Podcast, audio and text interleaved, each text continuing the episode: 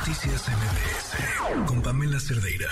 Le agradezco mucho a la doctora Yuriria Rodríguez Castro, especialista en prevención de terrorismo transnacional en México, que nos acompañe. ¿Cómo estás? Muy buenas noches. Buenas noches, Pamela, aquí a todo tu auditorio. Pues aquí eh, todavía un poco en, shock, pero tratando de hacer un análisis lo más imparcial posible sobre lo que pasó con el periodista Ciro Gómez Leiva. Te escuchamos. Pues mira, Pamela, creo que nos deja varios eh, puntos que analizar. Eh, no solo el tema de la inseguridad, que, que sigue siendo un tema público, un tema ciudadano, aunque, aunque argumenten las autoridades que fue un atentado dirigido, todo lo que se ha dirigido también es público y las autoridades lo tienen que entender. A mí me parece preocupante que una autoridad como el, licenciado Harfuch salga a decir que no es de su competencia prevenir el crimen o prevenir un atentado, sino investigarlo y que no haya impunidad. Señor, usted es el titular, el titular de la Secretaría Ciudadana de Seguridad, no es el, titular de la Fiscalía de la Ciudad de México. Para eso está la licenciada Ernestina Godoy, la maestra Ernestina Godoy. Entonces, bueno, creo que aquí estamos equivocando el focus del asunto. Y eso es lo que nos deja también para analizar un atentado por demás connotativo. ¿A qué me refiero con esto? Sí hay un mensaje a la prensa, por supuesto que lo hay, al menos existe la percepción pública de que es un atentado contra la prensa y eso no se va a poder borrar. Es muy dañino para una sociedad como la nuestra, Pamela. Te quiero decir que ahora que he estado estudiando el tema del pensamiento criminal en México para mi siguiente libro, lo primero que noto es que eh, eh, eh, tenemos un gobierno a la defensiva, un gobierno con un pensamiento cuasi criminal que está a la defensiva, que criminaliza a las víctimas a priori, y ese es un pensamiento muy clásico que una vez me contó un taxista muy sabio, me dijo, es que sabe qué, doctora, el mexicano cuando lo miran dice, ¿tú por qué me ves así? ¿Por qué me ves tan feo? Y eso es real, es algo que nos está ocurriendo, cómo fomentamos esta idea del crimen a partir de nuestras percepciones del otro. Pero también algo que me preocupa, eh, Pamela, es la forma en que se dirige el, propio presidente a este caso, ¿no? Él dice, este atentado contra un dirigente, dirigente de opinión, dirigente de opinión, dirigente eh, de opinión causa, eh, ¿qué dijo? Eh, conmoción, no, ahorita, ahorita les decimos las palabras. Pero la, palabra dirigente la utilizó y la cito tal cual. Dijo, Ciro es un dirigente de opinión. Bueno, ¿qué quiso decir con esto? La, definición de dirigente es una connotación política. Por lo tanto, la, la doctora Sheinbaum tendría también que desdecirse cuando nos sugiere y casi casi nos exige a la sociedad que no lo tomemos políticamente, que no le demos una connotación política a este atentado. Bueno, empiece por el presidente, háblele por teléfono, dígale que no se refiera a un periodista como un dirigente de opinión. Ahora, qué interesante que este atentado tan terrible, porque es terrible, es terrible saber que un periodista puede correr esta suerte y que además una motocicleta, que fue la causante de este atentado, se desapareció en la nada en los límites con el Estado de México. Y dice el, señor Harfush que ese no es de su incumbencia, que ese asunto ya está en otros límites y que bueno, hasta ahí llegaron las cámaras. Imagínate, Pamela, lo que vamos a ver de las próximas verdades históricas que nos esperan con este sexenio. Yo esperaría de verdad un poco más de seriedad, no solo para la libertad de prensa, no solo para el Estado democrático de derecho, que veo que eso no les interesa demasiado, sino para todo el contexto nacional. Y es otro concepto que usó el presidente, ¿eh?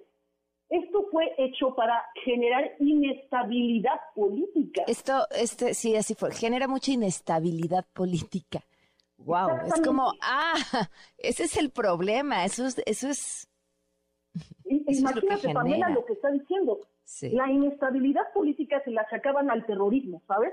Siempre que había un atentado terrorista, decían, eso es porque justamente su objetivo es generar inestabilidad política. Este concepto es muy riesgoso y lo está usando el presidente, no yo.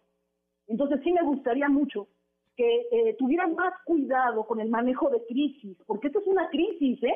Y ya están otra vez hablando de temas como la reforma electoral, como asuntos eso no va a disminuir la crisis, eso nada más la va a profundizar.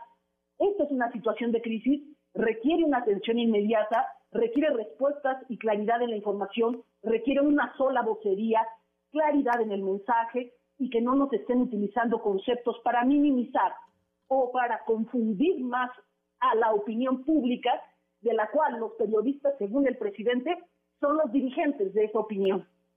Eh, a lo mejor el, presidente también es dirigente de la opinión pública, ¿no? Eh, digo, desde ese concepto, cualquiera que esté frente a una opinión pública o tenga control de cierta audiencia puede ser dirigente de opinión pública. En fin, eh, esta es la manera en como yo lo veo, Pamela, me parece de verdad uno de estos temas que no se limita a la persona de Ciro, que no se limita tampoco a la prensa, estoy de acuerdo, que habla del ambiente, sí, como dijo el presidente y en esto se atinó, de inestabilidad política en la que estamos hoy en México. Fíjate, cerrando el año de esta manera. Ya sé, quería preguntarte una cosa. Eh, ¿Qué te dice la forma en la que se dio el crimen? ¿Qué te dice al personaje, bueno, el intento de el personaje al que se intentó atacar con, con con todas las características que implica, ¿no? Porque es eh, un periodista con un alcance mediático muy importante, eh, de la forma en la que se hizo. ¿Eso qué, qué nos dice? Mira, eh, la manera en cómo se hizo, yo vi las fotos una y otra vez, he estado hablando con varios peritos, todos me dicen, es que doctora, puede ser así o así. Y dice, ¿saben qué? La criminalística no me va a resolver nada aquí. Está superada la criminalística. Vamos a llegar al autor material y no vamos a llegar al autor intelectual, porque eso es lo que pasa con este tipo de casos, Pamela, auditorio, eh, que en el, en el asunto, como está Ciro Gómez Leiva implicado, uno de los tantos periodistas que encabezó la lista de odiados del presidente, y no lo digo yo, insisto. No, no, no, las listas que él ha presentado, sí. ¿No? Y lo ponía en primer lugar a él. Entonces, bueno, o sea, es que aquí no hay inventos, aquí estamos hablando de una argumentación que puede ser incluso jurídica, ¿eh? Yo respeto la posición de Ciro Gómez Leiva de no acusar a nadie. No, nadie está acusando al presidente, nadie está acusando al gobierno. Queremos responsables, pero aquí la criminalística del campo no ayuda. Aquí solamente podemos entender las cosas desde el punto de vista de los fenómenos políticos y criminales de México. Y en hecho, para llegar a esa verdad histórica, Pamela, va a ser dificilísimo. Van a detener a uno, dos, tres sicarios, nos van a decir, ellos fueron, sí, claro. ¿Y quién les pagó? Tal grupo. Ah, seguramente sí fue tal grupo el que les pagó. Y luego, a ese grupo, ¿quién le pagó? Y nunca vamos a llegar a la cabeza de esto. Casi te lo puedo asegurar. Y que me diga que no el doctor, la doctora Sheinbaum y el licenciado Harfuch. Que me demuestren que van a llegar de verdad a la última, a la última, al último eslabón, a la cabeza principal. Pues ojalá sí, ojalá sí fuera. Te agradezco muchísimo la oportunidad de platicar. Muchísimas gracias. No, al contrario, Pamela, y de todas maneras siempre hay que ser solidarios con la comunidad periodística, con la prensa, y que es importante en un país con una prensa libre y con una prensa crítica. Un abrazo a ti y a todo tu auditorio. Un abrazo, buenas noches. Noticias MBS